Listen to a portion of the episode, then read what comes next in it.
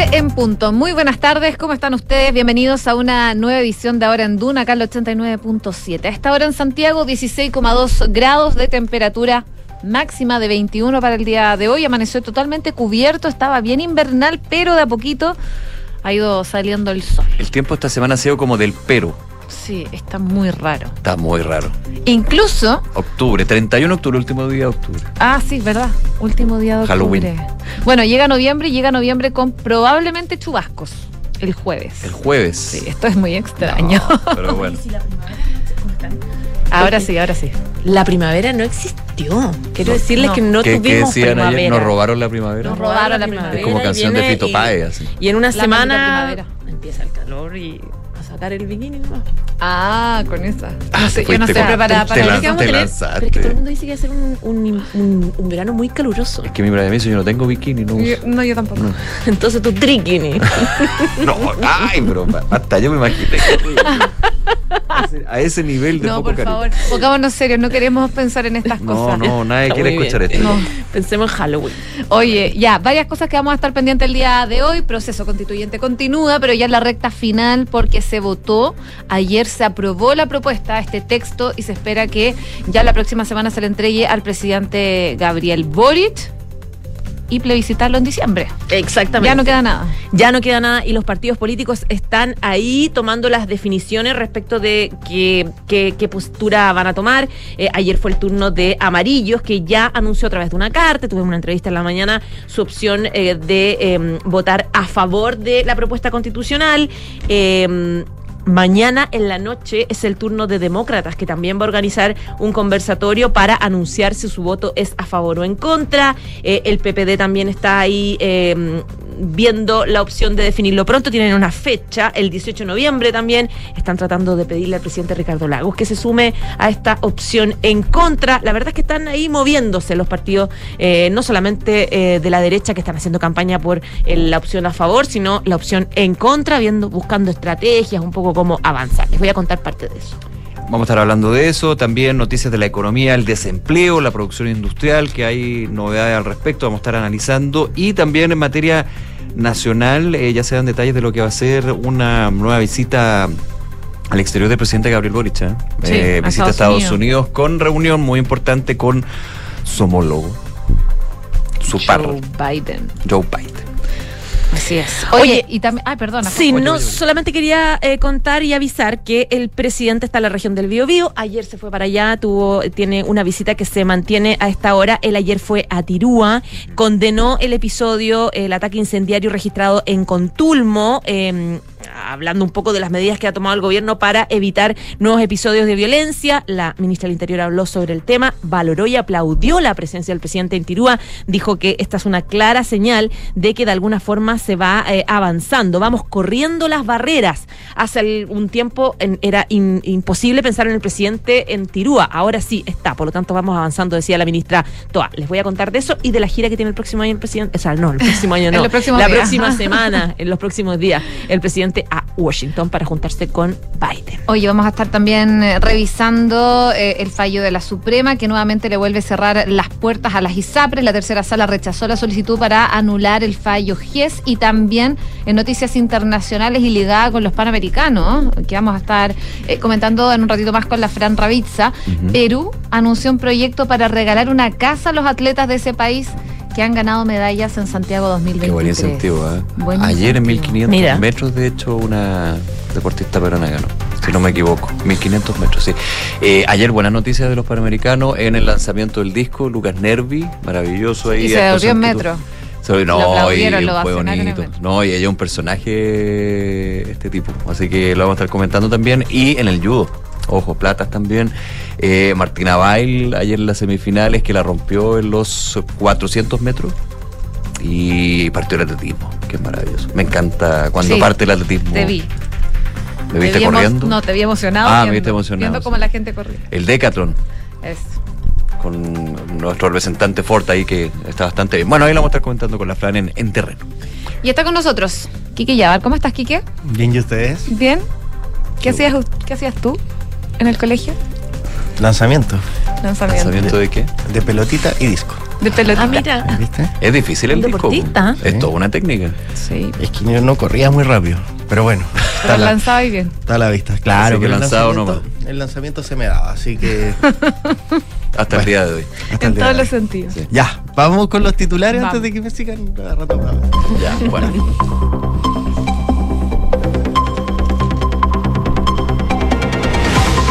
En votación dividida se despachó la propuesta de nueva constitución y quedó lista para ser plebiscitada el día 17 de diciembre. Durante todo el debate hubo palabras de la oposición defendiendo el contenido e intervenciones del oficialismo criticando el borrador y anunciando su postura por él en contra. Ahora que la eventual nueva carta fundamental quedó despachada, solo quedará la ceremonia del día 7 de noviembre en la que se entregará el texto al presidente Gabriel Boric. Y Amarillo se definió por el a favor de cara al plebiscito de diciembre, enfatizando que el texto propuesto es mejor que la constitución vigente. La colectividad adoptó la decisión por unanimidad, luego de que ayer el Consejo aprobara la totalidad de la propuesta de texto constitucional. Y ahora de que el presidente Gabriel Boric se reúna con su homólogo estadounidense Joe Biden, el canciller Alberto Van Claveren reiteró la condena de Chile hacia las acciones indiscriminadas contra la población civil de la franja de Gaza. Junto a esto, el canciller explicó que como el encuentro con Biden se dará en el marco de la cumbre de la Alianza para la Prosperidad Económica de las Américas, que a nuestro país le interesa generar una corriente comercial que sea más sofisticada con los Estados Unidos y desde ese punto de vista la participación en este encuentro es bastante relevante. Ministro de Educación Nicolás Cataldo se reunió con el presidente Boric para abordar la crisis educativa en Atacama. A la salida del mandatario indicó que tenemos un problema grave al cumplirse 53 días de paralización de las clases y luego de que los profesores movilizados rechazaran la última propuesta presentada por el Mineduc. Entre sus demandas piden mejoras en infraestructura y sanidad dentro de los recintos educacionales. Desempleo anotó su décima alza anual consecutiva, con lo que la tasa se ubica en el 8,9% en el trimestre de julio-septiembre. Esta cifra se explica con el alza de la fuerza del trabajo, que fue mayor a la presentada por las personas ocupadas, según el Instituto Nacional de Estadísticas. La producción industrial subió un 1,5% en el mes de septiembre, anotando su mejor registro en casi dos años, mientras que el índice de actividad del comercio disminuyó 3,7% interanualmente en el noveno mes del año. Un sismo de 6,6 grados de magnitud se registró a las 9.33 horas de esta mañana, con epicentro en el límite de las regiones de Coquimbo y Atacama. Según informó Sismología de la Universidad de Chile, el epicentro se ubicó a 42 kilómetros al suroeste de Huasco, región de Atacama, y a 46 kilómetros de profundidad. Noticias del Mundo, la princesa Leonor juró la constitución y se legitimó como futura reina de España. La princesa juró el mismo día en el que cumple 18 años cómo define la monarquía de ese país. El vocero del Departamento de Estado de los Estados Unidos indicó que su país tomará medidas si el gobierno de Venezuela incumple los acuerdos que alcanzó con la oposición de cara a las elecciones presidenciales del año 2024. La advertencia llega luego de que el Tribunal Supremo de ese país suspendiera las primarias opositoras. Israel abatió a Nassim Abu Ajina, uno de los líderes de Hamas que diseñaron los sanguinarios asaltos a los kibbutz. Era el comandante del batallón Beit Yala de la Brigada Norte del grupo terrorista y participó en el desarrollo de drones y parapentes utilizados para la incursión del 7 de octubre que asesinó a más de mil civiles. Gracias, Quique. Gracias a ustedes. 12 con 9 minutos. Bueno, partamos revisando las principales informaciones, como no abordar lo que está pasando con el proceso constituyente. Finalmente, ayer se aprobó la propuesta de nueva constitución que va a tener que ser plebiscitada en diciembre. Eh, se esperaba que eh, se obtuvieran los más de 30 votos que se requería para ser aprobada. Finalmente tuvo 33 votos a favor y 17 en contra. Lo que se viene entonces es la ceremonia donde se le entrega al presidente Gabriel Boric esta propuesta de carta fundamental. Exactamente, ya está listo el documento para que todos podamos tener acceso a él y poder leerlo de cara al plebiscito del 17 de diciembre. El 7 de noviembre, es decir, la próxima semana se le entrega formalmente al presidente, que es quien legalmente es el que convoca a las elecciones del plebiscito. En paralelo, los partidos políticos, como les decíamos ayer, eh, están teniendo sus reuniones para coordinarse y para definir institucionalmente cómo van a votar. Sabemos que los partidos de la derecha, Chile Vamos y Republicanos, están bien jugados, a pesar de que todavía institucionalmente algunos no lo definen, pero ya están 100% jurados con, jura- jugados con la opción de votar a favor de este contenido constitucional y donde, claro, hay más dudas es en los otros partidos de centro y de centro izquierda. Partamos con Amarillos, partido que ayer en la noche tuvo su comisión política donde ellos definen, definen ya formalmente sumarse a la opción a favor de la propuesta constitucional. Ayer en la noche enviaban a daban a conocer una, una carta, un comunicado donde hablan, lamentan la polarización que predominó en el en la discusión, que evitó acuerdos transversales, pero dicen que, eh, sin embargo, el texto propuesto por el Consejo Constitucional es mejor que la constitución vigente para la estabilidad y el desarrollo futuro del eh, país. En ese contexto es que eh, Amarillo entonces va por la opción a favor y hoy día, en la mañana, en el programa Hablemos en Off, hablábamos con el diputado y presidente de esta colectividad, Andrés Joanet, quien se refirió a la decisión de su, de su movimiento de llamar a votar a favor de la constitución y claro, él hacía una crítica a los sectores de la, de, de la izquierda sobre todo, que decían que ellos en realidad nunca se tomaron tan en serio el rol del Consejo Constitucional. Yo creo que muchas de las propuestas eh, en materia social que pudieran haber salido mejor no salieron también porque los partidos de gobierno, en definitiva, nunca les interesó. Saquémonos las caretas, digamos la verdad. ¿Querían o no querían una constitución? Como la constitución anterior no le resultó y que era mala, que después ellos mismos lo reconocieron, y que era muy mala, era tan mala que, que, hasta el pueblo mapuche, de donde yo soy, votó en contra, ¿no? Eh, después no, no quisieron que este, este proceso funcionara. Y no quisieron porque fue, le fue mal electoralmente.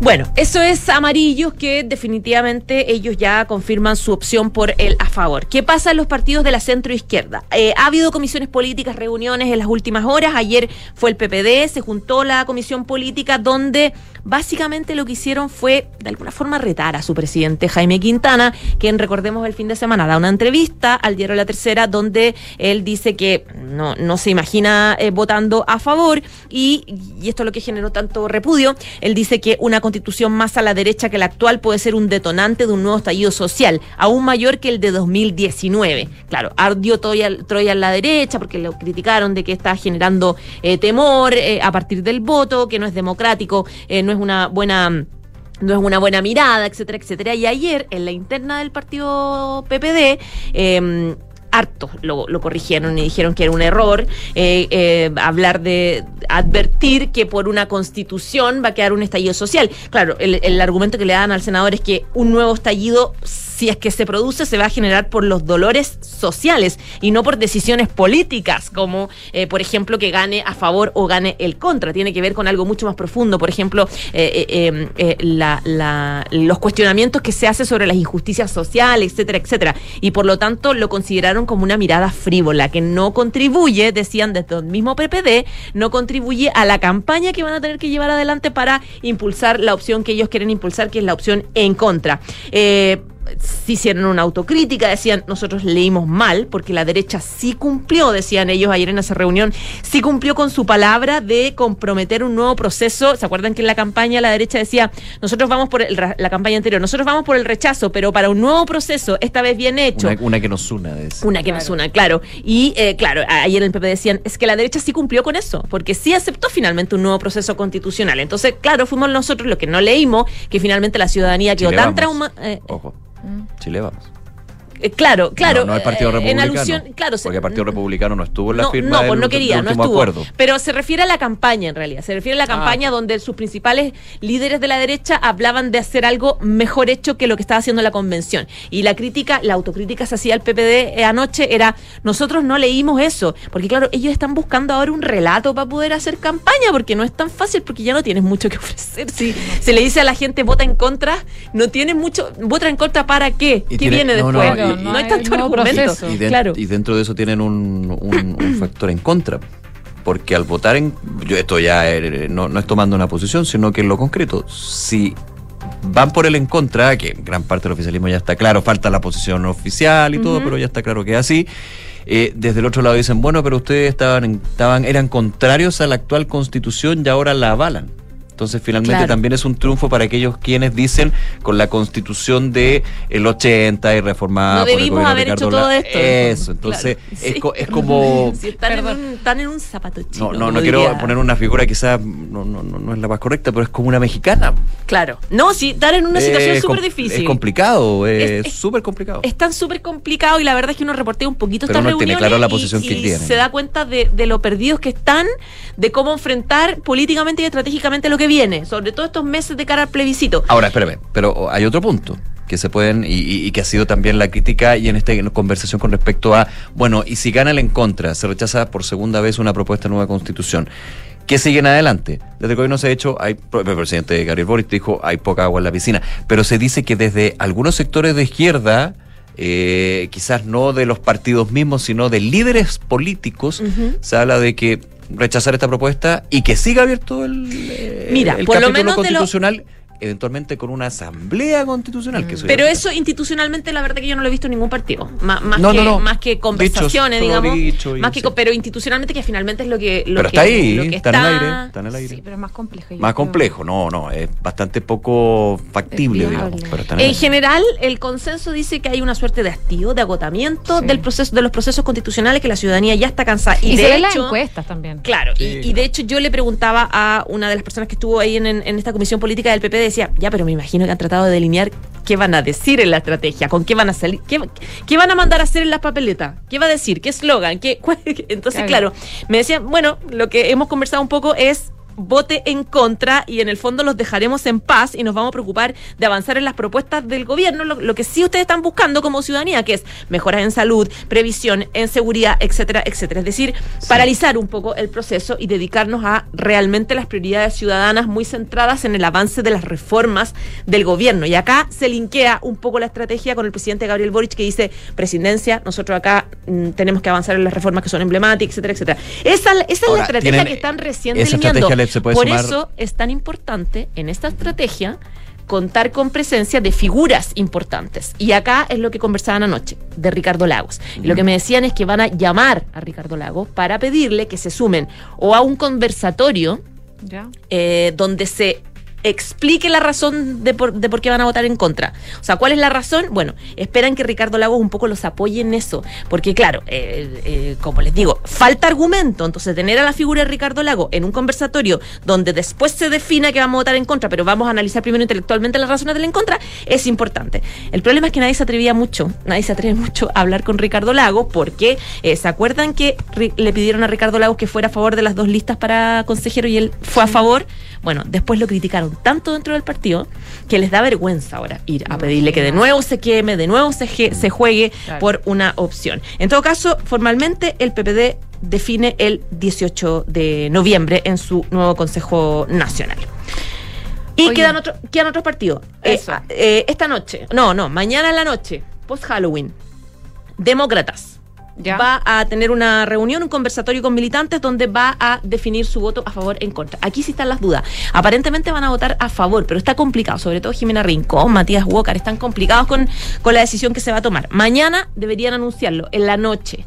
Y el Partido Socialista también mañana en la noche, es decir, van a trabajar este feriado, eh, van a tener comisión política donde también van a tomar una decisión formal que probablemente va a ser en contra. Ya, todo eso de cara entonces a la ceremonia del 7 de noviembre. Claramente. Previo a que se entregue la, el proyecto de nueva constitución al presidente Gabriel Boric. Oye, vamos a otros temas también. Eh, se viene una nueva gira del presidente Gabriel Boric, esta vez a Estados Unidos, el próximo 2 de noviembre. Parte el eh, presidente, donde ya se ha visto que va a tener algunas reuniones, entre ellas lo comentábamos al principio del programa con el presidente de Estados Unidos, Joe Biden. Claro, primero partamos un poco lo que está pasando ahora, que el Santirúa. presidente, sí, está en la región del Biobío, una visita muy esperada por el presidente. Él llegó en la jornada de ayer eh, eh, eh, a, a la región del Biobío. Eh, se, de- se trasladó de inmediato a la provincia de Arauco, específicamente a la comuna de Tirúa, donde inauguró un servicio de atención primaria, etcétera, etcétera. Estaba junto a la ministra de Salud Jimena Aguilera, eh, fue eh, recibida por el gobernador del Biobío, etcétera, etcétera. Y ahí aprovechó él de, de- de condenar los ataques incendiarios que se generaron en esa misma jornada eh, en Contulmo, que fueron adjudicados por la agrupación radical mapuche Huaychan Aucamapu, eh, Guam, que también protagonizó un corte de árboles en la ruta 60, 70. Eh, él condenó los episodios y también dio eh, varia, una lista, digamos, de...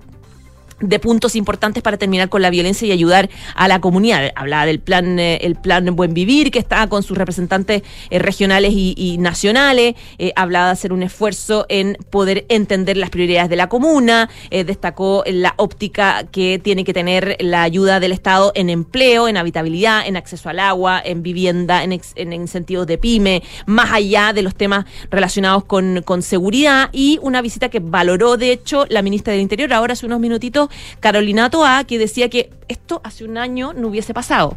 La- o sea, el presidente en Tirúa mm, habría sido prácticamente imposible por las condiciones de eh, inseguridad. Y por lo tanto ella decía que lo que se está pasando ahora es que se están corriendo las barreras para recorrer lugares donde antes era casi imposible estar. Decía que los recursos, las coordinaciones van cambiando realidades y una prueba de ese cambio es lo que sucedió el día de ayer, decía el presidente, decía la ministra del Interior, con la visita del presidente visitando la comuna de Tirúa, una zona que hasta hace poco se consideraba casi imposible de ser recorrida por una autoridad eh, gubernamental. Eh, y de esa forma ella aplaudía entonces esta visita que está haciendo el presidente Gabriel Boric. Y lo otro que tú mencionabas es la visita que va a tener la próxima semana el presidente Gabriel Boric a Washington. Se va, de hecho, me están confirmando, el 1. Eso es ah, mañana. Mañana en la tarde. Mañana la tenía la duda si era el si era pasado o mañana. El mañana en la tarde se va, Ah, parte el pensé que era el. 2. Ah, entonces el 2 llega a Estados Unidos. El 2 llega y el 13 es esta cumbre. Les vamos a contar un poco. Esta es la cumbre de líderes de la Alianza de las Américas para la prosperidad, eh, prosperidad económica eh, y se va a hacer en Washington. Va a liderarla el presidente eh, de Estados Unidos, Joe Biden. Cuenta con la presencia de varios líderes latinoamericanos donde hablan de la necesidad de impulsar desarrollo económico, etcétera, etcétera. Estaba por ahí la lista de, de no la encontré, la lista de presidente de... Sí, va a ir, por ejemplo, bueno, Gabriel Boric, eh, Rodrigo Chávez de Costa Rica, Luis Abinader de República Dominicana, Guillermo Lazo de Ecuador, Dina Boluarte de Perú, Luis Lacalle de Uruguay. Son en general los presidentes latinoamericanos que tienen relación o tienen buena relación con, con Estados Unidos. Y eh, en esa instancia en la que el presidente Gabriel eh, eh, Boric quiere hablar de varios temas, sobre todo los temas económicos, financieros. Eh, hoy día conversábamos con el canciller Alberto Van Claveren y él, o sea, no, no conversábamos. Escuchaba yo al presidente en otra radio, no en esta, en otra emisora, al presidente Van Claveren que Ha explicaba. estado también aquí en la Ha estado, radio. Sí, también ha estado, pero hoy día no, hoy día no. Hoy día no. Hoy Yo también dije, ¿en Y, serio? y esperamos tenerlo pronto, esperamos tenerlo pronto para que nos cuente un poco de esta gira, eh, que decía que a Chile le interesa generar una corriente comercial que sea más sofisticada con Estados Unidos y desde ese punto de vista decía nuestra participación va a ser relevante. Entonces se va a hablar con con el presidente de Ciencia, Tecnología, de Innovación, que son temas eh, centrales eh, y muy importantes. Por otro lado, dice que eh, evidentemente que les preocupa la, la política internacional, que Chile va a plantear una vez, eh, una vez más su postura respecto de lo que está pasando en, eh, en la franja de Gaza. A propósito, Eso podría ser complejo, ¿ah? Sí, tú dices por, el- que por la postura Por de... Estados Unidos. Sí. Por- Bueno, hay que, Que ver un poco. Israel. Claro, hay que ver un poco que, de qué manera, siempre, siempre el tema internacional ahí le complica a la Cancillería y trata de, de delinear un poco la postura que va a Sí, tener Chile. bueno, el es la- presidente la Boric. postura Él- que tiene la el pega la- él la pega la Cancillería, finalmente. Claro, pero Sí. eh, ¿te acuerdas que ha habido episodios donde el presidente Boric ha, ha incomodado un poco a la Cancillería por las Sí. declaraciones que ha hecho? Mm. Bueno, con Eh, este mismo tema. Con este mismo te claro con este mismo tema con Israel ha tenido encontrones con el Israel, embajador acá eh, también ha habido problemas en general eh, te acuerdas de una declaración que dio en Estados Unidos en el cumbre en la cumbre de Naciones Unidas respecto de China Mm, en la sí. previa de la gira de China lo que preocupó acá a sectores diplomáticos decían él tiene que preocuparse un poco de eh, la De la performance que va a tener en materia de derechos humanos en China. Lo de la rebeldía. Pero eso fue en China, lo de la eso fue en la Unión rebeldía, Eu- No, no, eso la fue la Unión Europea. Sí, no, no, pero después dijo lo, lo- llamó a jóvenes estudiantes chinos a ser Sí, rebeldes. sí. y- No, pero esa es pero otra. eso No. pasó bastante, bastante. pasó colado decís tú Sí, como que. No, Es que no, yo no veo para más, digamos. No, no generó nada. Yo, yo No. te decía como la Ah, no, la declaración de que Naciones hizo Unidas, en sí. Nueva York, ¿te acuerdas? Nueva York. Que él dijo que, que él eh, hizo una condena a las violaciones de derechos humanos e incluyó China en eso. Entonces ahí preocupó, generó una alarma y dijo, "Eh, estamos haciendo una estamos a poquito de una cumbre en China, no tan importante, vamos a hablar de Cuba, por negocio.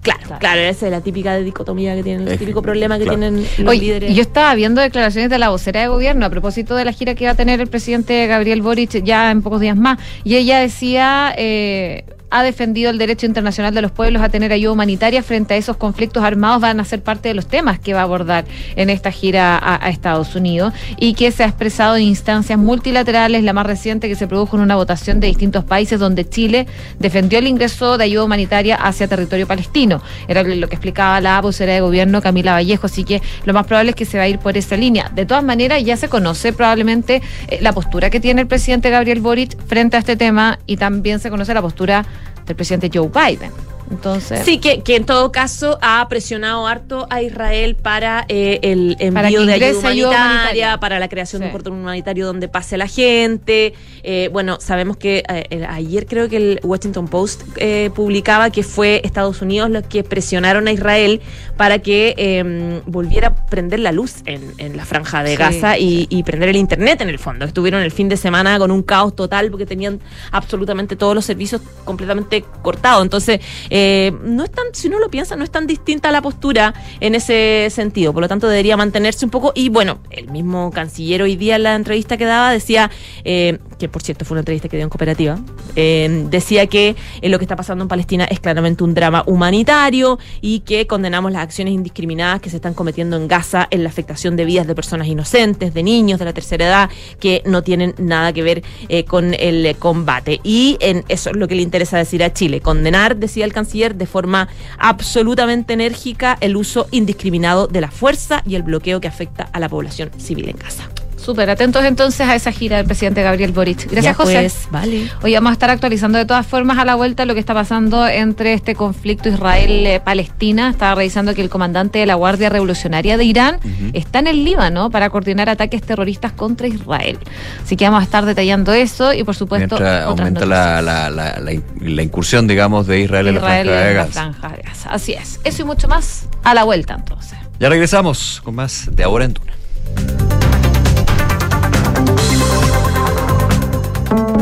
Arch Finance diversifica tus inversiones con cripto. ¿Sabías que portafolios de inversión que incluyen hasta un 5% de cripto duplican su rentabilidad anual según datos de los últimos 5 años? En Arch Finance te asesoramos para invertir de una manera segura en cripto a través de productos diversificados que pueden mejorar el rendimiento de tu portafolio. Cripto es mucho más que una moneda, es una nueva tecnología. Agenda una llamada con nosotros en arch.finance. Te invitamos a conocer Red Dávila. Una red compuesta por las clínicas Dávila Recoleta y Dávila Vespucio. Y los nuevos centros Dávila Las Condes, Ñuñoa y Maipú. Que nos acerca a ti con un gran equipo médico, avanzada tecnología e infraestructura de primer nivel. Para estar donde tú estás. Ven a Red Dávila, calidad a tu alcance. Reserva tu hora en dávila.cl. Enfrentar el cambio climático es tarea de todos. Duna, por un futuro más sostenible. Cultivar vegetales en huertos flotantes en agua dulce es una realidad, pero hacerlo en el mar es un desafío que está en la mira de investigadores que buscan alternativas para responder a la creciente demanda mundial por alimentos. En Japón, una startup de tecnología agrícola está desarrollando el proyecto Green Ocean, mediante el cual habilitaron gigantescas plataformas flotantes resistentes a la corrosión del mar en las cuales han realizado cultivos hidropónicos de rábanos, lechugas y tomates. Para contar con un recurso hídrico apto, el techo de este invernadero flotante tiene forma de B corta, lo que les permite captar agua de lluvia que luego mezclan con agua de mar bombeada con electricidad producida por paneles solares adosados a estas estructuras. Acciona, expertos en el desarrollo de infraestructuras para descarbonizar el planeta. Somos GTD y sabemos que cada empresa, sin importar su tamaño, tiene múltiples necesidades. Por eso, diseñamos soluciones que se adapten a sus desafíos y, por sobre todo, que nos permitan poner nuestra tecnología al servicio de cada una de sus metas. En GTD, creemos en las empresas y las acompañamos día a día, porque en el camino hacia el éxito vamos juntos. GTD. Hacemos que la tecnología simplifique tu vida. Hablemos de tu próxima inversión, de Hexacón Inmobiliaria y su proyecto Casa Bustamante en Ñuñoa. Un edificio con departamentos de uno y dos dormitorios desde 2.990 UF y un diseño interior único, con espacios para compartir como gimnasio, cowork, salón gourmet, quincho y terraza exterior. Cotiza hoy con los beneficios de Smart Invest, con entrega inmediata. Conoce más en www.exacon.cl. Tres sinónimos de innovar son mejorar, cambiar y Anglo American. Porque en Anglo American hacemos minería desde la innovación y estamos orgullosos de eso. Innovamos al usar energías renovables en nuestras operaciones. Innovamos al reutilizar el 90% del agua en nuestros procesos. Innovamos al impulsar el desarrollo del hidrógeno verde. Con innovación reimaginamos la minería para mejorar la vida de las personas. Anglo American. Desde la innovación lo estamos cambiando todo. Dime, Felipe. Jefe, le tengo mala noticia. Se nos cayó el crédito automotriz. Parece que la flota ya no va. ¿Cómo ya no va? ¿Y qué hacemos ahora? Manéjate con Quinto One Business. Quinto One Business. Interesante. Sí, suscríbete a una flota Toyota por uno, dos o tres años y olvídate del pie, permisos, mantenciones y seguros. Conoce más y suscríbete en quinto-mobility.cl. Parece que es lejos, pero no tanto. Bienvenido a Lonquimay, tierra de volcanes, senderos únicos, araucaria y calidad de vida. Sí, porque en este rincón de Chile también se pueden encontrar las viviendas definitivas que construyó el MIMBU con el plan de emergencia habitacional. Porque cuando se construyen cambios, se construyen sueños. Conoce más sobre el plan de emergencia habitacional en www.mimbu.cl. Ministerio de Vivienda y Urbanismo. Gobierno de Chile.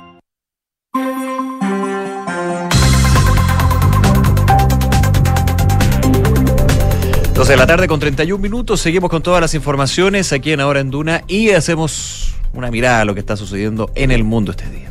Así es, eh, partamos por lo que está pasando y las consecuencias entre este conflicto entre Israel y eh, Hamas, porque el comandante de la Fuerza de Expediciones de Irán, del Cuerpo de la Guardia Revolucionaria Islámica, se encuentra en el Líbano para coordinar un posible enfrentamiento con Israel. Esto lo está revelando un medio británico. Eh, esta persona llegó a Beirut el 8 de octubre, él se llama Ismail Khani, eh, después de que... se generaran estos salvajes ataques al- de los terroristas de Hamas a Israel. Y de acuerdo a este medio, continúa allí desde entonces, desde el 8 de octubre pasado que está en esa localidad eh, con una visita eh, en el medio a Teherán entre el 16 y el 20 de octubre. Y en los últimos días, Cani se habría reunido con dirigentes de grupos terroristas palestinos, así como la cúpula de Hezbollah, a quienes eh, transmitió mensajes del líder iraní, del ayatolá. Eh, así que hasta el momento el régimen ha celebrado los ataques, pero ha negado estar implicado de manera directa o indirecta. Incluso su delegado no apareció en la foto de la cumbre terrorista en la que el jefe de Hezbollah recibió al número dos de Hamas a Saleh Ar-Aruri eh, y al líder de la yihad islámica en un lugar que no se reveló, pero que se generó en el Líbano. Fuentes de seguridad citadas por este medio local afirman que mientras las fuerzas Quds eh, coordinan las milicias aliadas del régimen de Irán en Medio Oriente en una sala de operaciones conjuntas, eh, Nasrallah tiene eh, el poder de decisión sobre los ataques del Líbano contra Israel. En este encuentro de las milicias apoyadas por Teherán, la voz cantante la llevó Hezbollah que luego comunicó el breve resultado de estas conversaciones. Dice, se recordó continuar con la coordinación y con el seguimiento de desarrollos de forma diaria y permanente. No hubo, de todas maneras, menciones a Teherán, según lo que se está publicando hoy día, pero es parte entonces de lo que se está viviendo. Y además también hay que mencionar que Israel eh, comunicó que abatió a Nassim Abu Ajina, uno de los líderes de Hamas que diseñaron estos sanguinarios ataques eh, a principios de octubre, 7 de octubre. Era el comandante del batallón Beit. eh, y participó también en el desarrollo de drones y parapentes utilizadas en esta incursión del 7 de octubre, en donde se asesinó a miles de civiles y se tomaron a varios también secuestrados. 12 de la tarde con 34 minutos. Vamos a España. Eh, estaba bien revolucionado Madrid eh, en las últimas horas con el juramento que tenía que hacer la princesa Leonor a la Constitución española, esto ante la presidenta del Congreso y los reyes de España. Uno dirá, bueno, son más bien cosas muy la tontera que voy a decir, pero muy monárquicas, pero, pero tiene, tiene mucho significado. Y también pensando en que al jurar la constitución, al cumplir la mayoría de edad, la princesa Leonor, hija del rey, Leonor de Borbón en este caso, de- hija de Felipe VI y la reina Leticia, cumple la mayoría de edad, jura la constitución española y formalmente ya es heredera al trono puede llegar a ser reina de España, lo cual también marca un hito de cientos de años en términos de lo que ha sido la monarquía española. La heredera, del trono pronunció el juramento de acatamiento de la Constitución y fidelidad al rey, su padre en este caso Felipe VI, en un acto solemne ante las Cortes Generales, el Parlamento español. Leonor de Barbón estuvo acompañada de sus padres y su hermana la infanta Sofía. La familia real realizó un trayecto entre su residencia en, eh, del Palacio de la Zarzuela y el Congreso de los Diputados, que acogió electo, el acto en una sesión conjunta con el Senado. Eh, el lugar estaba ubicado en el centro de Madrid. Los integrantes de la realeza llegaron en varios Rolls Royce históricos escoltados por la Guardia Real. Las imágenes son bien, bien bonitas, o sea, eh, muy interesante ver esto, lo que sucedió ahí en las calles de Madrid fueron recibidos por el presidente del gobierno español en funciones. Pedro Sánchez sabemos que ha sido todo un tema. En algún minuto, de hecho, se veía que Pedro Sánchez no iba a seguir siendo el presidente en funciones, iba a ser Sánchez Feijóo, pero finalmente no se ha llegado todavía a un eh, gobierno de no, no una unidad, pero sí a un, a un gobierno que sea gobernable, digamos, en términos de los acuerdos de los partidos, eso sigue y eventualmente podrían haber nuevas elecciones al respecto. Pero independiente de eso, fue eh, recibido entonces por el presidente del gobierno español, eh, se escuchó el himno nacional y luego el rey, como jefe de Estado, pasó revista a un batallón de honores de las Fuerzas Armadas y la Guardia Civil Española, eh, quien acompañó a la familia real, las autoridades de los poderes ejecutivo, legislativo y judicial, y fue recibida la princesa Leonor con aplausos a su entrada en el hemiciclo del Congreso español. Tras realizar el juramento que recoge el artículo 61 de la Constitución española, Leonor de Borbón recibió una larga ovación con el hemiciclo de pie. Ahora, con este juramento la Constitución española, insisto que más allá de, de- de lo formal, tiene mucho significado y mucho hacia adelante. Leonor de Borbón está legitimada para reemplazar a su padre en caso de fallecimiento, abdicación o incapacidad Sí. sin necesidad de que haya una regencia, es decir, que haya un regente o una regente que sería como No, porque un ella tiene, rey más, interino, tiene digamos. más de 18 años. Entonces Claro. está lista. Claro, antes de los 18, quien lo sucede por, por, por linaje, digamos, no es, no es formalmente, oficialmente monarca, sino que es como un gerente general, digamos. Claro, la previa de. la previa de La hasta que cumple la mayoría de edad. Recordemos que Felipe VI eh, reemplazó a su padre Sí. por todos los escándalos y casos, no fue... Y de hecho ya no vive en España. no, no, vive... no, En Emiratos Árabes, ¿o ¿no? Emirato Árabe. Sí, Claro, él tuvo que aplicar, sí. entonces también está, por eso está considerada eh, la, la posibilidad de fallecimiento, abdicación o incapacidad sin necesidad de que haya una gerencia. Eh, regencia, perdón. El juramento, eh, por lo que estaba leyendo acá, fue bastante parecido al del príncipe Felipe en 1986, cuando él cumplió 18 años, hizo el juramento de la Constitución. El padre Felipe VI, abuelo la princesa, el rey emérito Juan Carlos I, eh, no asistió al acto institucional esperarse. toda la polémica, digamos, y también la reina emerita Sofía, Ah, tampoco. O sea, los abuelos de no la estuvieron. Princesa Leonor. Eh, hay actos previstos en esta jornada que incluyen una recepción a autoridades, representación de la, de la sociedad Palacio Real de Madrid, la heredera de la corona, pronunciará su primer discurso tras el juramento y también habrá una celebración familiar en el Palacio de El Pardo. Oye, y también haciendo como la previa a los Panamericanos, que vamos a estar conversando en unos minutos más con la Fran Ravizza desde el Estadio Nacional, les quería contar que el presidente del Consejo de Ministros de Perú, Alberto Tarola, anunció un proyecto de ley para entregarle una vivienda a los medallistas de los Juegos Panamericanos de Santiago 2023 eh, que no hayan recibido ya una casa en los anteriores Juegos, que fueron los de Lima 2019. Hasta el momento, el equipo peruano está sumando 22 medallas, 7 de oro, 2 de plata y 13 de bronce, superando a Chile en el medallero, que actualmente cuenta con 6 medallas doradas. Y ayer destacó el equipo de surf, que ganó 6 medallas y revalidó el título de Piccolo de, de Clemente en longboard masculino, mientras que María Fernanda Reyes eh, y Luca Macinas se impusieron en el longboard femenino y en shortboard. Eh, lo que dicen desde el Consejo de Ministros, principalmente Otarola, en esta conferencia de prensa que dio, es que ya enviaron eh, como ejecutivo este proyecto de ley al Congreso que permite entregar una vivienda a los medallistas ganadores de los Panamericanos. El primer ministro, por supuesto, felicitó a nombre del gobierno a todos los atletas que han participado en estos Panamericanos en Santiago 2023, especialmente a Cristian Pacheco, a Hugo Ruiz, eh, entre otros, que les mencionaba anteriormente. Y horas después, la atleta Luz Mary Rojas ganó la séptima medalla de oro al proclamarse la campeona de los 10.000 metros en el Estadio Nacional de Santiago, con un registro de 33 minutos, 12 segundos y 99 centésimas. Así que buenas noticias para los jugadores de los Panamericanos de eh, Perú, de origen peruano. Ya están viendo cómo eh, los recompensan por ganar medallas. Eso es preciso, eso es de ahora. Es que también lo hicieron en Lima, Ah, 2019. ya Ya, se había hecho, Claro, pero Lima- no lo habían anunciado. pero porque ahora. eran locales. Eran locales, claro. Entonces tenía un significado distinto no ganar te- Panamericano en Lima. Claro, ellos están en la organización, entonces hay un incentivo para que, que Por se vea. supuesto querían ganar todas las medallas. Obviamente. Y tenían que tener un incentivo. No se había anunciado para este, para Santiago 2023, pero ahora ya se publicó, así que por supuesto van a jugar con más ganas. Lógico. Competir. Competir. Estaba pensando en los juegos. No, está bien. está bien. 12 de la tarde con 40 minutos. Ah, hablemos de economía, datos del día de hoy. ya. El primero, muy esperado, el desempleo. Sí. Un décima alza anual consecutiva, ubicándose eh, la tasa de desocupación en 8,9% en el trimestre móvil julio-septiembre. Eh, dato entregado por el Instituto Nacional de Estadísticas esta mañana.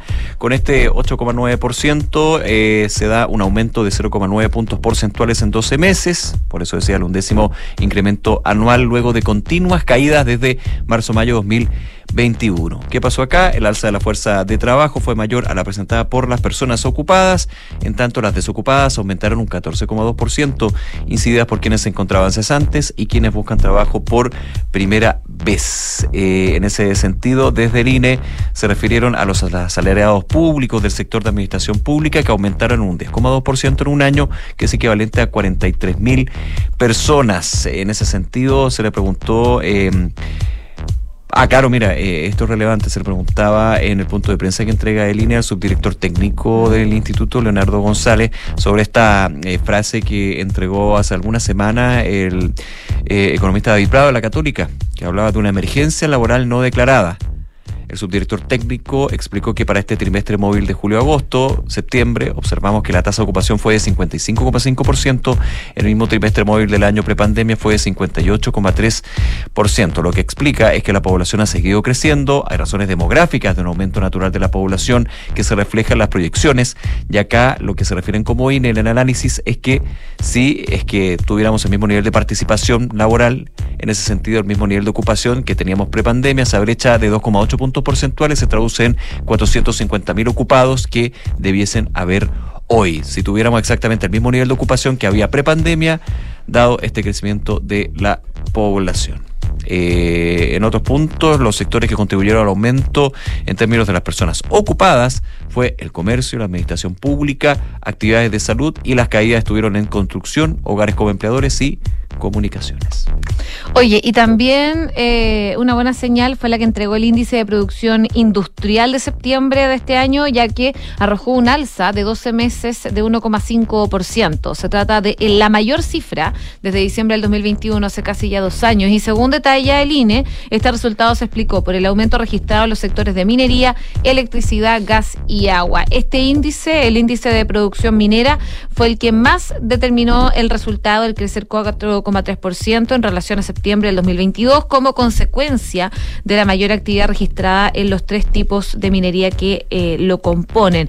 Le siguió eh, en incidencia el índice de producción en electricidad, gas, agua, el cual creció 2% respecto igual mes del año anterior, debido a que dos eh, de las tres actividades que lo componen presentaron aumentos. Y el índice de producción manufacturera anotó una baja interanual de 1,1%, explicado en gran medida por la disminución de 8,4% en la elaboración de bebidas eh, alcohólicas y no alcohólicas. Sigue cayendo el dólar.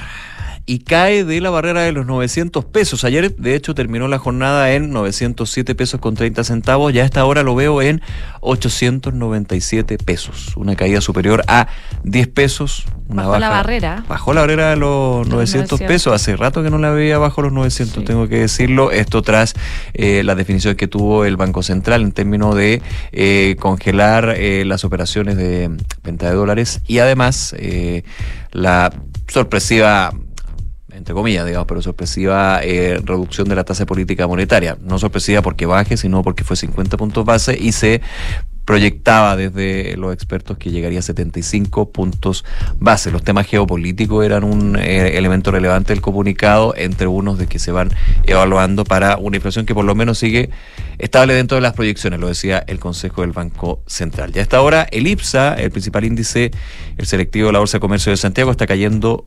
0,24%, ubicándose en 5.420,52 12 con 44. La fiesta del deporte panamericano está en Duna. Esto es Santiago 2023 con Francesca Ravizza. Y tomamos contacto con el Estadio Nacional. Allá se encuentra Francesca Ravizza. ¿Cómo estás, Fran? Hola, Fran. Muy bien, ¿y ustedes? Bien, todo bien. Qué bueno. ¿Harta Oye, gente por allá o no? Muchísima gente en el Estadio Nacional, eh, entrando ya a- al Estadio Nacional precisamente para ver eh, el atletismo, que está en su segunda jornada. Hay mucha expectativa después de que Chile haya conseguido eh, el sexto oro en, esto, en estos Juegos Panamericanos. Costó, estábamos varios días esperando, luchando por una medalla de oro y, y no salía. Y finalmente eh, eh, llegó desde, desde el atletismo, que era esperable que la, próxima medalla de oro viniera del atletismo, pero de un atleta en el que no estaban puestas la- las fichas, por decirlo así, para que se llevara el oro. Se trata de, de Lucas Nervi, eh, dio la sorpresa en el lanzamiento de disco. ¿Y por qué digo que no estaban puestas las fichas en él? Porque todos pensaban que eh, el atleta que se iba a quedar eh, luchando por una medalla era Claudio Romero, pero finalmente en, en piso tres nulos y quedó fuera. Y en la pelea por el oro estaba Lucas Nervis, que es un deportista muy, muy joven, tiene 22 años. Eh, en términos deportivos, él es todavía categoría sub-23, todavía no pasa a, a solamente estar en la categoría todo competidor, similar a lo que pasa con Martín Vidaurre. En muchos deportes eh, existen las categorías, pero antes de pasar a la categoría adulta, eh, absoluta, hay una previa que es la sub-23, que es lo mismo que también estamos viendo con, el, con la selección masculina de fútbol, que se compite sub-23 con algunos refuerzos. Por eso es tan impresionante lo que él hizo y además porque eh, eh, se enfrentó a medallistas mundiales y, y se quedó con el oro. Hizo un lanzamiento de 63 metros con 39 centímetros eh, y ya marcó mucha distancia con quienes le siguieron porque el segundo fue el colombiano Mauricio Ortega. Fue como el que segundo intento, si no me equivoco. Sí, fue el segundo intento, él hizo un lanzamiento de 61 metros y el tercero fue el jamaicano Frederick Tacres, que él era eh, la gran la, la gran figura de esta de esta competencia y se quedó finalmente con el bronce. Más allá de lo importante que es este oro para el Team Chile, me gustaría hacer como ir un poquitito más atrás y destacar la importancia de por qué al atletismo le va tan bien. Porque el atletismo es uno de los pocos deportes que a nivel nacional mantiene un torneo, eh, el interescolar, que se celebra todos los años, donde se ven todos los colegios eh, haciendo ahí las coreografías, compitiendo en atletismo masculino, femenino. Vienen equipos eh, de todo Chile, de hecho Lucas Nervi es exalumno del Verbo Divino, un colegio que está siempre en, en los interescolares y por Con amplia tradición Sí, en el atletismo. impresionante la tradición. Mucho exponente. que- Bueno, el, el mismo Sebastián Keitel era el exalumno del verbo divino. Entonces también porque es importante destacarlo, porque el año pasado, no sé si se acuerdan, que eh, finalmente hubo un problema para poder eh, poder eh, hacer el interés escolar en el Estadio Nacional, no estaban las autorizaciones, se terminó haciendo en el colegio San George con un aforo mucho más reducido, entonces esto es un llamado eh, y también eh, a destacar la importancia que tienen las competencias desde eh, temprana edad, desde época escolar, porque desde ahí están saliendo los grandes atletas de- del, del Team Chile. Entonces es súper, súper importante lo que está haciendo el atletismo. Donde, ¿Mm? Sí, no, te quería solamente un dato que estaba viendo en la mañana, porque obviamente el nombre de Lucas Nervis ya se, ha- se hace nacional, Sí. y aparte que tiene una personalidad muy entretenida, y ayer él eh, se, se- se tomó un buen tiempo para hablar con la prensa, o sea, eh, un, un personaje. Un, Sí, después un gran- súper relajado con su medalla. Sí, súper y, y feliz. Y, y- y también él, eh, yo, yo no sabía eso, contaban que él se le ofreció una beca para ir a Estados Unidos y él la rechazó. Y ayer decía porque eh, él, él tiene claro que aquí tiene que ser producto nacional y por eso se quedó en Chile. Y estaba viendo, y él decía lo difícil, como todos los deportistas a nivel internacional, lo que fue la pandemia para seguir con los entrenamientos. Y estaba viendo un video, creo que en, en su Instagram, eh, de él en el patio o en el estacionamiento de la casa donde vive, Ya. tirando una toalla. Y ese fue su entrenamiento durante la pandemia, tirando una toalla y con todo el movimiento y toda la técnica que tiene el, lanzamiento del disco y, y no, impresionante. No, eso es todo el esfuerzo que han hecho muchos deportistas y no son solo las buenas noticias que llegan desde ahí en el atletismo, porque ayer eh, Martina Bay y Martín Coyunian alcanzaron la final, no sé si pronuncié bien el, ape- el apellido de Coyunian, eh, en la final de los 400 metros plano. Eh, Martina Bay fue el mejor tiempo de las dos series, hizo un tiempo de 51 segundos y 47 centésimas. Los expertos eh, que estaban hablando, incluso fue súper emocionante porque en la transmisión oficial eh, de uno de, de TVN estaba Pedro Carcuro, eh, Con Sí. su papá, eh, que había él transmitido competencias de su papá y él muy emocionado viendo el tiempo que hizo su hija, que seguramente va a pasar a la historia. Ese, ese es un recuerdo familiar súper bonito. Y él explicaba que le encantó verla porque es súper relajada, súper suelta en los últimos metros Muy tranquila.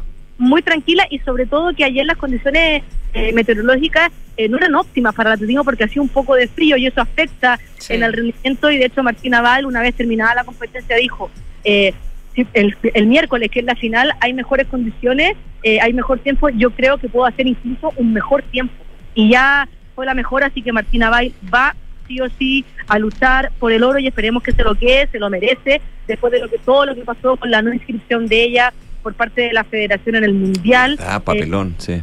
Era la última competencia que ella iba a tener preparativa para estos panamericanos y está demostrando por qué en estos minutos es la mejor atleta eh, nacional. Ya a esta hora también se está desarrollando el decatlón masculino con participación chilena, Santiago Ford, que eh, momentáneamente va primero, eh, ganó en los 110 vallas. eh, estaba ahora el salto largo, estaba, perdón, sigue, eh, va momentáneamente primero y a esta hora está disputándose el salto con carrocha que es justamente lo estamos viendo. Cómo le está yendo a él. Que, que, que, que superó su marca personal de 4 4.20, creo. 4.20 que era su tiempo de presentación, Sí. ahora estoy viendo la aplicación pero no me carga A cuál ver, fue yo te lo reviso. Dale, sigue nomás, yo te la reviso acá. exacta, cuál fue el, el lanzamiento, pero eh, esta es una competencia que son 10 pruebas del atletismo, por lo que el, el entrenamiento es muy exigente, porque en general los atletas se especializan o en la valla.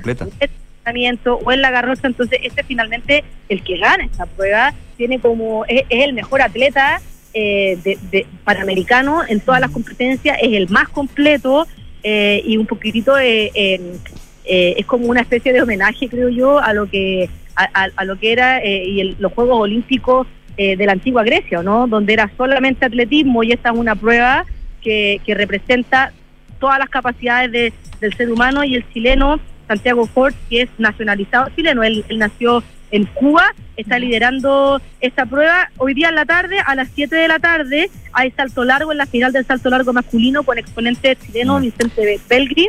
No pasó, perdona, aquí estaba viendo, no, no pasó los 4.30. Ya. Llegó hasta llegó hasta 4.20 entonces. hay que ver cómo queda en la, en la clasificación final, porque el decatlón, como les decía, el decatlón son 10 pruebas, por eso su nombre, y cada prueba te da un puntaje específico.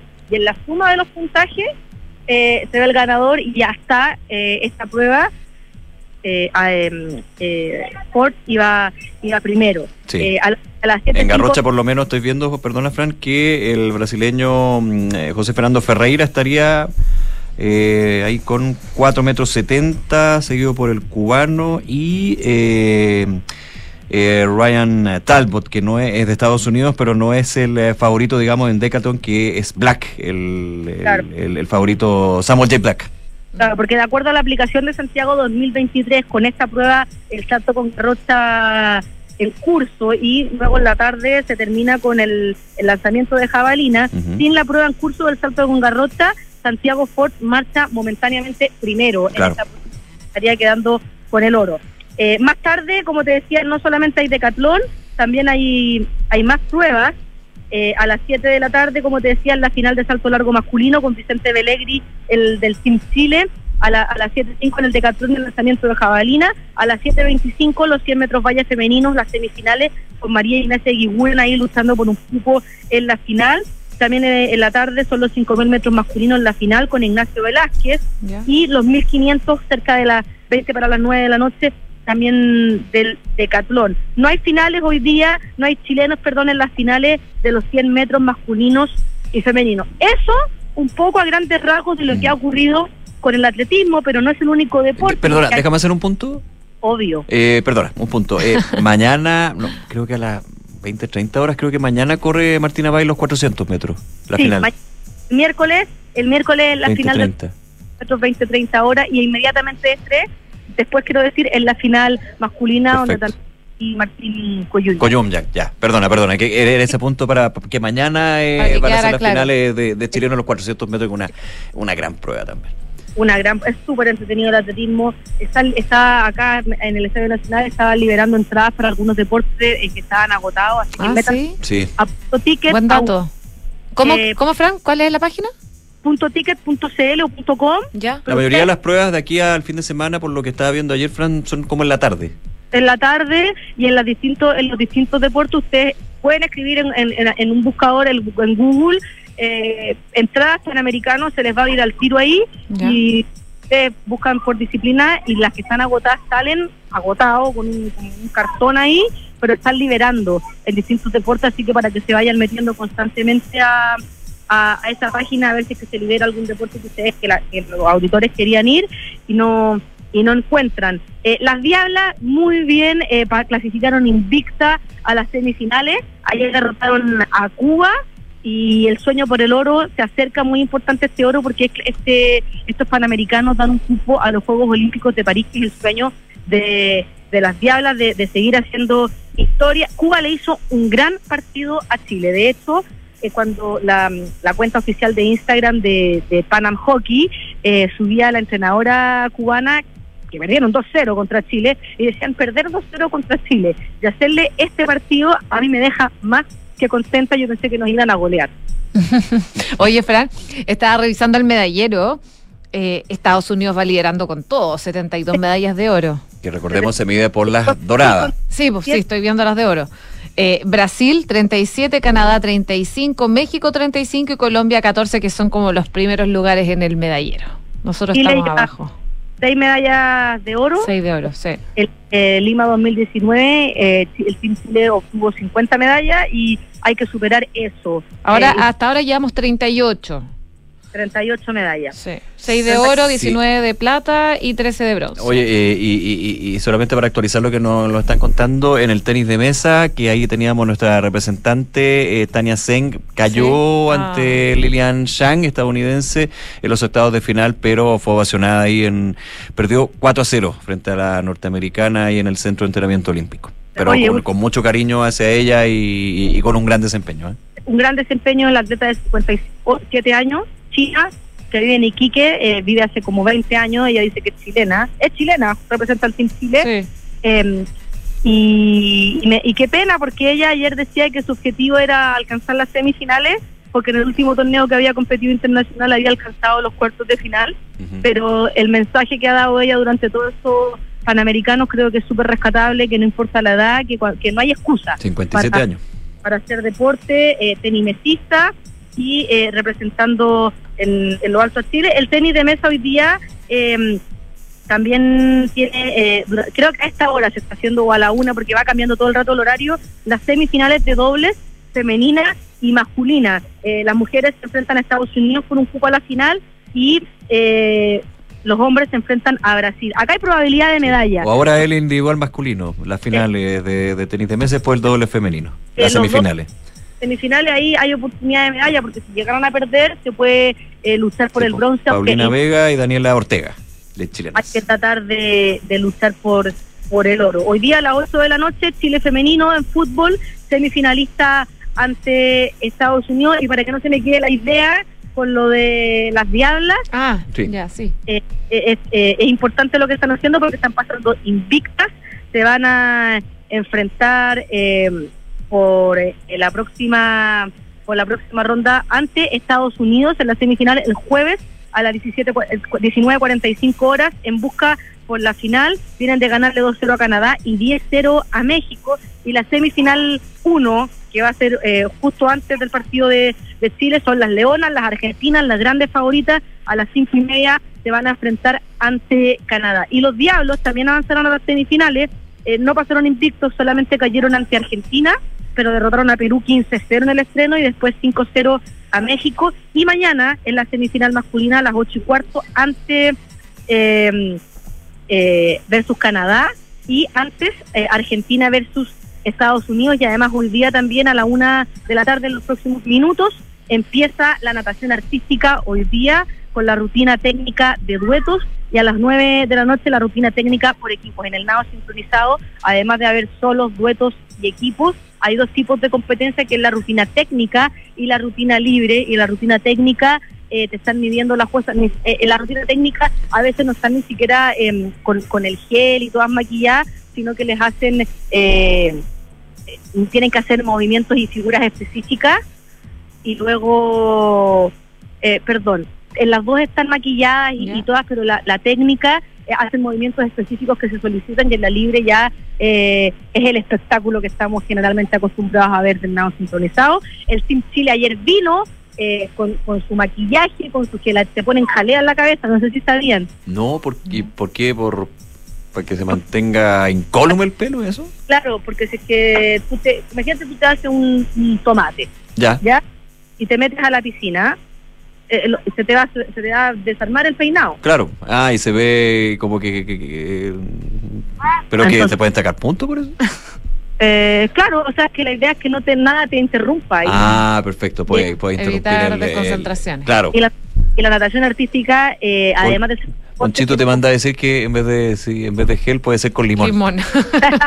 no, porque es con jalea. Ah, con Ah. jalea, con jalea. ¿De qué sabor? Jalea incolora, es con jalea incolora y perfecto, ella- sí. Se preparan dos, tres horas antes de, eh, de, de- de la hora que de, de su presentación, que dura dos minutos, tres minutos. Ellas están desde muy temprano. Ayer el aparte ayer el Chile vino con su jalea puesta y vinieron a entrenar, a presentarse, y después ellas se salen del agua y se meten a las duchas con agua muy, muy caliente. Para sacarse la jalea. Están mucho rato abajo del agua tratando de sacarse la jalea, muy doloroso el proceso Ay, y, y no hay otro. Ya. Claro, es lo que hay. Es parte de los sacrificios. Es parte de los sacrificios ahí. de- busquen en TikTok, busquen en Instagram las deportistas que muestran Vamos a verlo. la jalea. Así que todo el éxito también para el Team Chile en todas las disciplinas. Gracias, Fran. Nos vemos más rato. Un abrazo. Cuídate. Una con un minuto. Tenemos que hacer una breve pausa comercial. Ya regresamos con más de Ahora en En Credicorp Capital nos centramos en ser aliados estratégicos de nuestros clientes para cumplir sus objetivos con nuestro portafolio de inversiones de carácter global. Siente la confianza invaluable de contar con asesores financieros que le agreguen valor a tus decisiones. Conoce más sobre nosotros en credicorpcapital.com. En Sonda, desarrollamos tecnologías que transforman tu negocio y tu vida, impulsando la innovación y el desarrollo de soluciones que acompañen la transformación digital de las organizaciones. Cuenta tú también con el respaldo, agilidad y eficiencia del líder en transformación digital. Descubre más en sonda.com. Sonda, tecnologías que transforman tu negocio y tu vida. Sonda, make it easy. Hay un lugar donde se conectan todas las cosas buenas de volver a trabajar. Comodidad y ubicación, espacios y flexibilidad, seguridad y privacidad. Un lugar donde se conecta lo mejor de cómo se hacían las cosas y de cómo se harán. Un lugar donde todo encaja, todo fluye y todo funciona. Office Hub Costanera, donde todo se conecta. ¿Y tú, ya elegiste el Hub como tu nuevo lugar de trabajo? Descubre más en officehubcostanera.cl.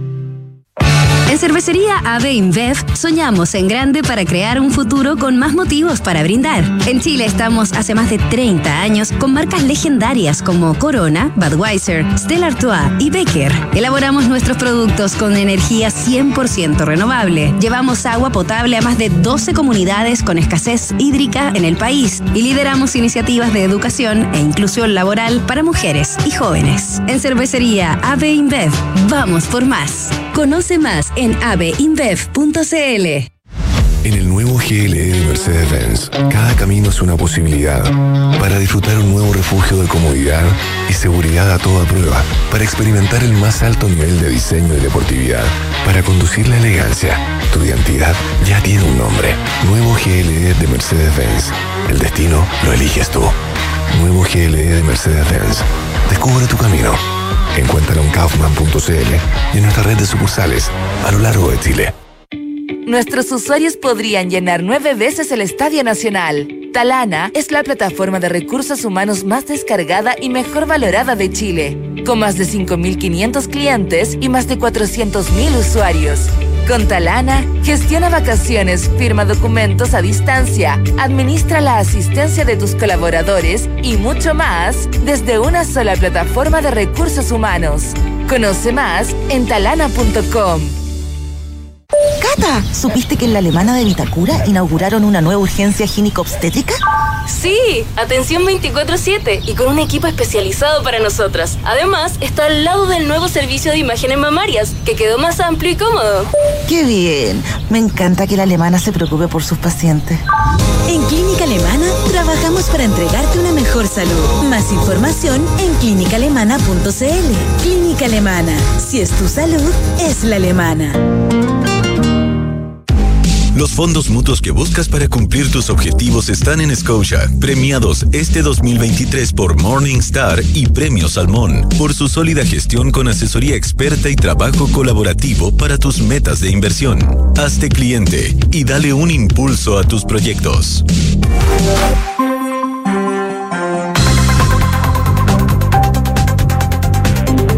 Una de la tarde con cinco minutos, día miércoles, con sabor a viernes. Así es, con sabor a viernes. Perdón, es martes hoy día.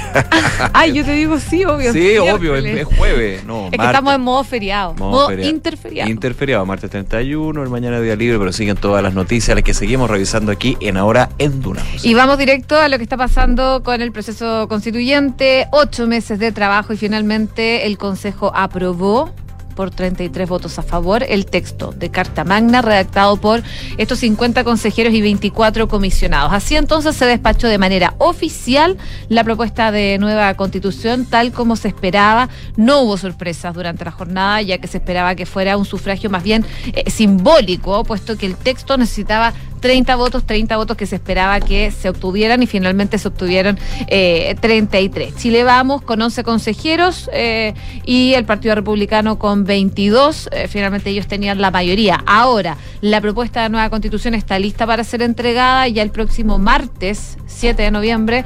El presidente Gabriel Boric, quien deberá convocar el plebiscito del 17 de diciembre, va a recibir esta propuesta y ese mismo día comenzarán las campañas para votar a favor o en contra de la propuesta de nueva Carta Magna. Y en esa sesión final, antes de la votación, cada consejero y comisionado contó con la posibilidad de entregar un discurso de cierre por un máximo de seis minutos.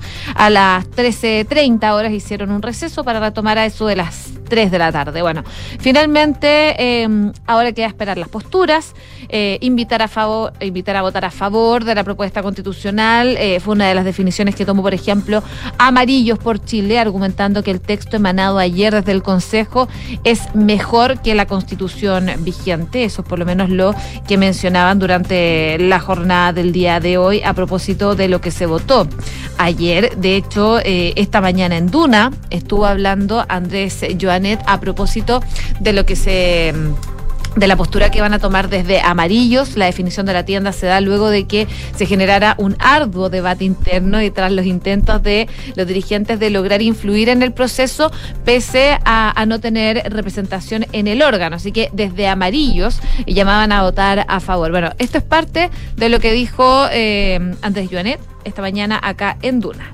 Yo creo que muchas de las propuestas eh, en materia social que pudieran haber salido mejor, no salieron también porque los partidos de gobierno, en definitiva, nunca les interesó.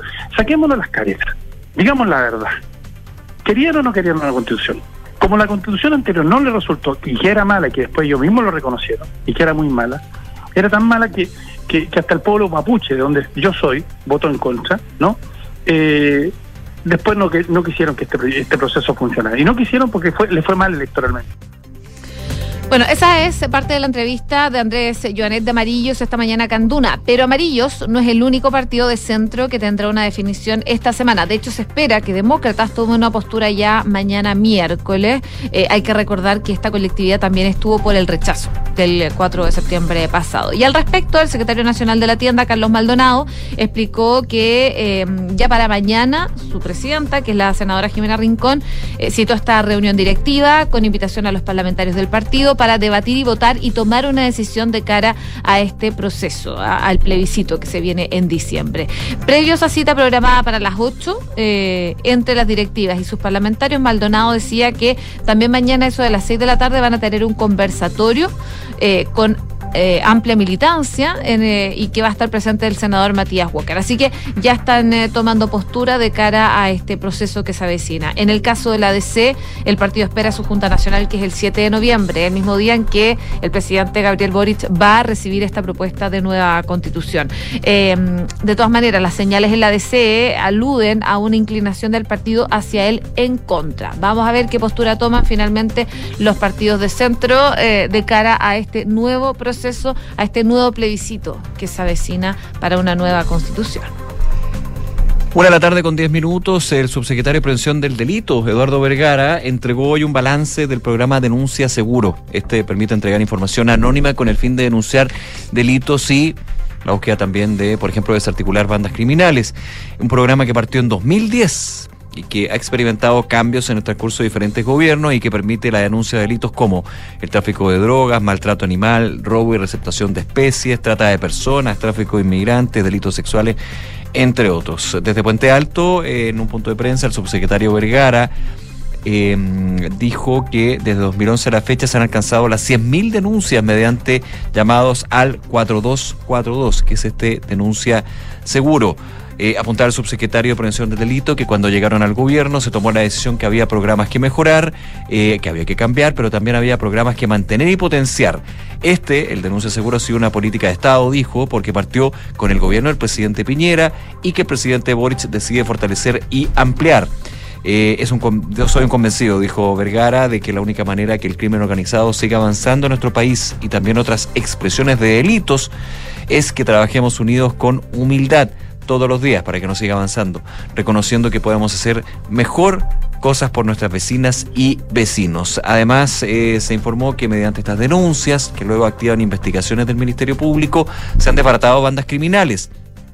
Los delitos mayormente reportados en este denuncia seguro son los contemplados en la ley 20.000 relacionada al tráfico y microtráfico de drogas. Esto alcanza un 85% en promedio total de reportes. El 15% se distribuye entre delitos de la ley de control de armas, de armas, delitos contra la propiedad y delitos sexuales. A propósito del tema seguridad, comentábamos ayer, José, esta reunión que tuvo el subsecretario del Interior, Manuel González, junto a sus antecesores. Entre ellos, quien fuera también subsecretario del Interior, Felipe Arbue, que estuvo en conversación aquí en Duna. Escuchemos un poco lo que comentaba sobre esta reunión con el actual subsecretario y la agenda contra la delincuencia y en pro de la seguridad que está habilitándose y está trabajando desde el gobierno actualmente.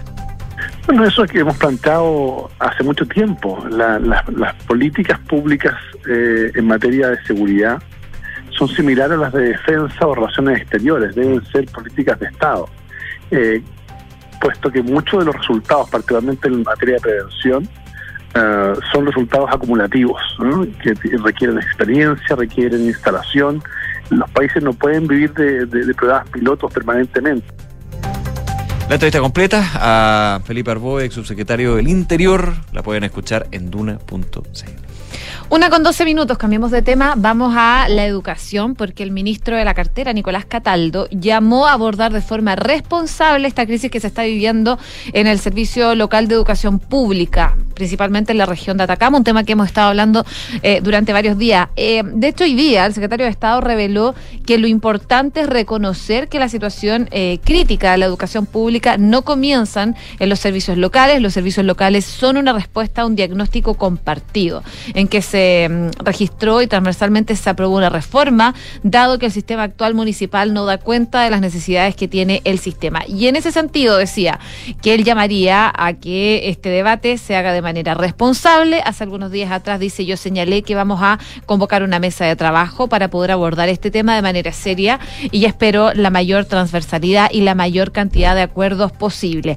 Ante la presencia de eventuales delitos, eh, a propósito de este paro en Atacama, el titular del Mineduc señaló que eh, a nuestro ánimo como gobierno, nuestra posición como Ministerio de Educación es obviamente llegar hasta las últimas consecuencias frente a cualquier delito que se haya cometido en este proceso. Por lo demás, él decía que le pedían a la Dirección de Educación Pública instruir un proceso de auditoría forense para identificar responsables individualmente frente a las pesquisas que se identificaron en los informes de auditoría que ya se habían realizado anteriormente. Consultado por las medidas que piensan adoptar el gobierno en el caso de que, eh, por ejemplo, los profesores sigan con esta paralización, el ministro Cataldo advertía que... Eh, no pueden eh, generar acciones en contra de los profesores y profesoras si es que ellos no quieren volver a clases. Eh, ahora bien, él decía, hay mecanismos y hay pronunciamientos de la propia Contraloría con dictámenes que señalan que cuando las clases no se realizan, proceden descuentos, porque si no están trabajando, eso puede tener consecuencias frente a las remuneraciones. Y por eso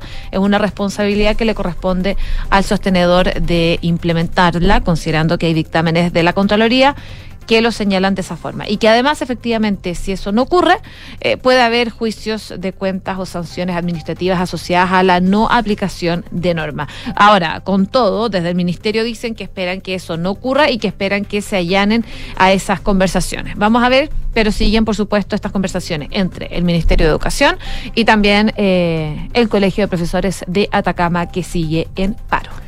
Y a propósito de ese tema, una la tarde con 15 minutos, diputados de Renovación Nacional presentaron un proyecto de ley que busca suspender la implementación de los servicios locales de educación pública.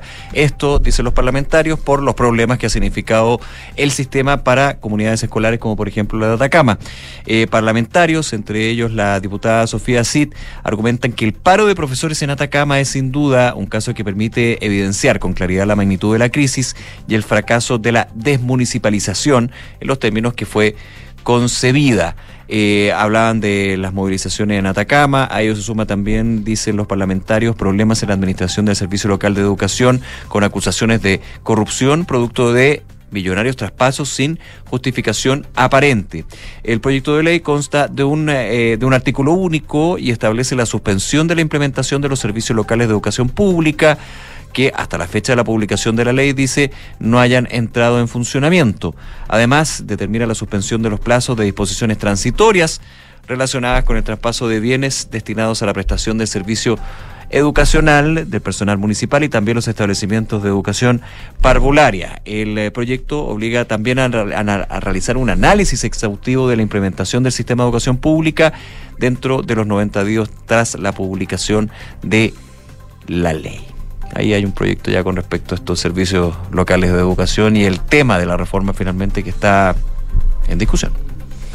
Una con 17 minutos, ya está con nosotros nuevamente Quique Yavar para contarnos los principales titulares. ¿De qué te ríes, Quique? No me dejan entrar eh, tranquilo. Pero si ya estamos en la ya hora, estamos pues la si hora. Llegaste tarde. 18 me dijo el control. 16 ha sido todo. Ya da lo mismo. Ya, bueno, vamos. Vamos con los titulares.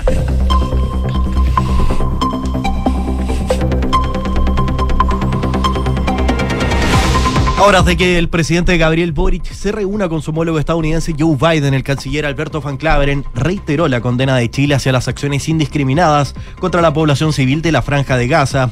Junto a esto, el canciller explicó que, como en el encuentro con Biden se dará en el marco de la cumbre de la Alianza para la Prosperidad Económica de las Américas, a nuestro país le interesa generar una corriente comercial más sofisticada con los Estados Unidos y desde ese punto de vista, la participación de nuestro país es bastante relevante. Votación dividida se despachó la propuesta de nueva constitución y quedó lista para ser plebiscitada el 17 de diciembre. Durante todo el debate hubo palabras de la oposición defendiendo el contenido e intervenciones del oficialismo criticando el borrador y anunciando su postura por él en contra.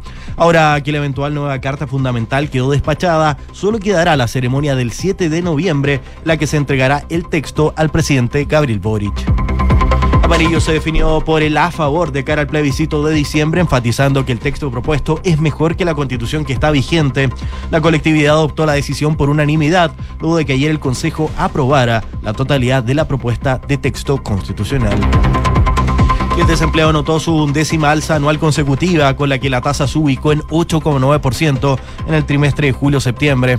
Esta cifra se explica con el alza de la fuerza del trabajo, que fue mayor a la presentada por las personas ocupadas, según indicó el Instituto Nacional de Estadísticas.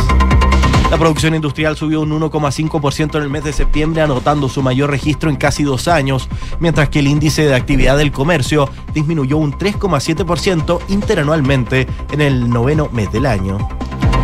La tercera sala de la Corte Suprema descartó la solicitud de nulidad presentada por las ISAPRES Colmena con Salud y Cruz Blanca por la sentencia que deja sin efecto la última alza de precios que éstas hicieron para las garantías explícitas de salud GES. Tampoco fueron acogidos los recursos de aclaración, rectificación o enmienda que presentaron las ISAPRES Médica y Vida 3 por no existir puntos dudosos o oscuros que aclarar, de acuerdo al fallo emitido por la tercera sala. Y ante la suspensión de las primarias de la oposición en Venezuela, el ministro de Relaciones Exteriores Alberto Van Claveren señaló que es una situación que preocupa al gobierno chileno y que está siendo seguida de cerca. El canciller nacional recordó el acuerdo entre el régimen de Nicolás Maduro y la oposición de ese país alcanzado en Barbados y que llevó también al alzamiento de varias sanciones por parte del gobierno de los Estados Unidos. Y la policía japonesa está tratando de detener al autor de un tiroteo que tuvo lugar hoy en un hospital al norte de Tokio, causando al menos dos heridos y que se atrincheró con dos rehenes en una oficina de correos, donde se escucharon más disparos. Son los informes más recientes recogidos por la cadena pública nipona NHK. El supuesto autor de los disparos es un valor octogenario residente de la misma ciudad. Gracias, Kike. Gracias a ustedes. La transformación digital de tu empresa nunca estuvo en mejores manos. En Sonda desarrollan tecnologías que transforman tu negocio y tu vida, innovando e integrando soluciones que potencian y agilizan tus operaciones. Descubre más en sonda.com. Sonda Make It Easy. Y Credit Corp Capital es un holding dedicado a la prestación de servicios financieros con presencia en Colombia, Chile, Perú, Estados Unidos y Panamá. Conoce más en creditcorpcapital.com. Nos vamos como siempre agradeciéndoles su sintonía, recordándoles que todos nuestros contenidos están en duna.cl y que sigan con nosotros. Ya viene cartas notables y luego información privilegiada. Nos vemos el jueves. Jueves. Buenas tardes. Que esté muy bien, chao.